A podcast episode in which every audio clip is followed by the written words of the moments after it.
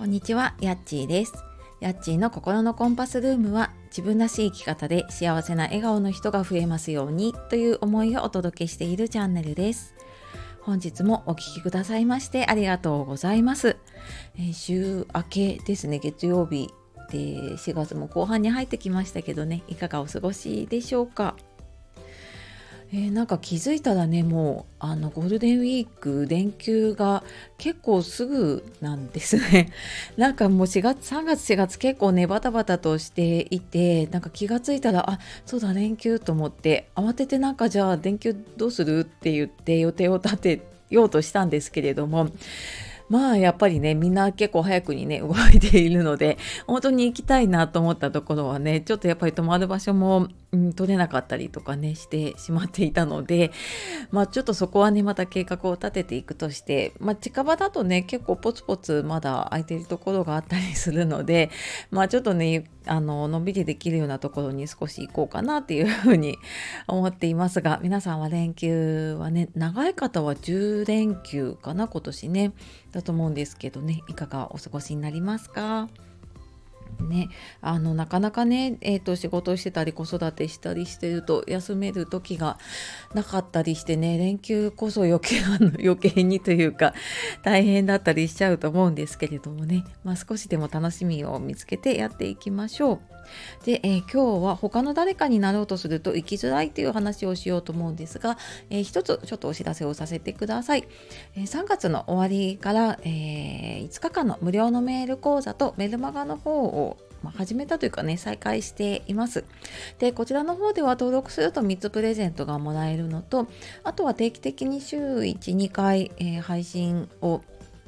していて、えーなんかこう頑張らなくてもね自分を変えていける方法、まあ、それ心理学とかコーチングを使ったりあとなんか脳脳科学というかね脳の仕組みを使って、まあうまくねあの自分をうまく変えていけるような方法とかをお伝えしているので、えーよかったら説明欄の方から見てみてください。はい、で、えー今日の他の誰かになろうと生きづらあ他の誰かになろうとすると生きづらいっていうお話なんですけれども、えーなんかこれを聞いているあなたはね他の誰かになろうとしてるとかね何者かになろうとしているなって思うことってありませんか？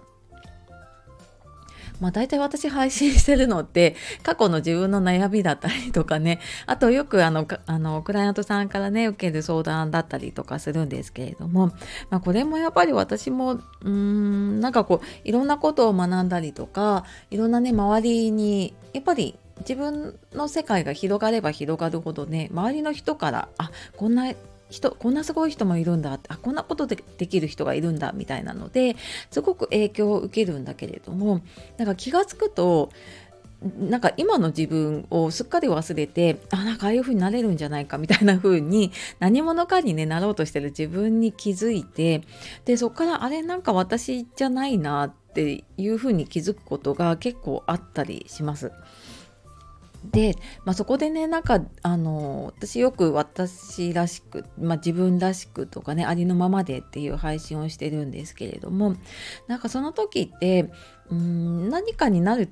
誰かになるためのねスキルを身につけることよりも、まあ、逆にねなんかその本来の自分に戻るというか帰るというかねそういうことが大事なんですね。でうんなんかなんでかっていうともうすでに自分に本当の自分に必要なものってもうすでに持っていて実はみんなもうすでに満たされているんですよね。だけどそこをなかなか自分の中にあるものとかで見えないことも多いし気づかないで過ごしていることが多いんだけれどもだからついついね外に目を向けていろいろ探し出しちゃうんだけれども実は自分の中に目を向けてでなんか自分らしく過ごすには樽を知るっていうのかなあの十分足りてるよっていうことそういう目で自分を見ていくとあそっか私これも持ってるしあれも持ってるんだなっていうことに気づいていくと思うんです。でなのでなんかそう足りないと思ってねいろんなものを身につけて何者かになろうとするとどんどんかけ離れた自分になっていってしまって多分生きづらさを感じちゃったりするんですよね。どこかで無理をしているので。なのでなんか無理なく過ごせるような本当の自分になるためになんかその今身につけているね、うんまあ、仮面かもしれないし鎧かもしれないし何かすごい重い荷物を背負っているかもしれないんだけれどもあなんか私ちょっと今余計なもの持っているなってそれを手放す方がすごく大事だったりしますね。で例えば何か私も仕事をねずっとフルタイムでその介護の現場のね相談の仕事をしていたんですけれどもも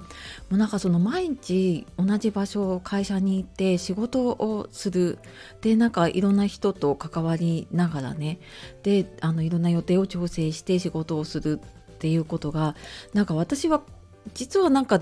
なんかな馴染めないというかどんなに頑張ってもなんか苦しかったんですね。ででもなんかこれをできない自分はダメなんじゃないかと思って一生懸命それができる方法を身につけようと思ってでなんかいろんなコミュニケーションを学んだりとかねいろんなことをやってきたんだけれどもなんか結局はあのあなんか自分はそういうのできないダメなんだっていう そこに気づいてあげるとあじゃあなんか自分にあの合う働き方というかね自分ができる働き方だったり仕事の仕方っていうのがあるんじゃないかって思って探し始めてでまあ今のねその自分で仕事をするっていうスタイルになっているんだけれどもなんかそこに気づけなければずっとなんかもううんもうなんかやっぱりフルタイム仕事した時に、まあ、忙しさもあるんだけどしょっちゅう体調も崩していたししょっちゅうなんかメンタルのアップダウンも激しかったしそれでかなり無理をしてたんだけどそこをなんとかしようと思って一生懸命頑張っちゃってたんですよね。だからなんかあのー、そこをなんとかしようっていうそういうのもいらないから本当は自分はどうしたいのかってていうことそこに気づいてあげることで 本当の自分に必要なものっていうのがね見えてくるっていうことがあるなっていうふうに、えっと、今思うとねなんかなんであの時あんなに頑張ってたんだろうなってすっごい苦しみながらねやっていて。でなんか私なんか社会不適合なのかなとかねなんかちょっとこう適応できない人なのかなと思ったりしたんだけれどもまあそうじゃなくてねあのちょっと自分に合わないあのスタイルだったんだなっていうことに気づいてあげると、えー、すごくね楽に生きられる方法っていうのがあるし、まあ、そうすることでねなんかうんなんか仕事ってこうしないといけないとか、うん、稼稼ぐというかねお金をもらうにはこうしなきゃいけないみたいな自分の中の常識をちょっとなんか緩めてあげるとあこんなやり方でもできるなとか、うん、っていうのがねちょっと見えてくることがあるかなって思いました。でやっぱりそうやっていくと本当にやりたいことにエネルギーを使っていけるしそれをうん、なんか自分に余裕がないとやっぱり人にね何かをこう与えるというかこともできなくなってしまうので自分が本当にやりたいことだけにエネルギーを使っているとなんか無駄なエネルギー使わなくなるのでその分じゃあもっと他の人に何か役立つものを考えてみようっていう風にねできたりするかなって思います。はい。なので今日は他の誰かになろうとすると生きづらいよっていうお話をしていきました。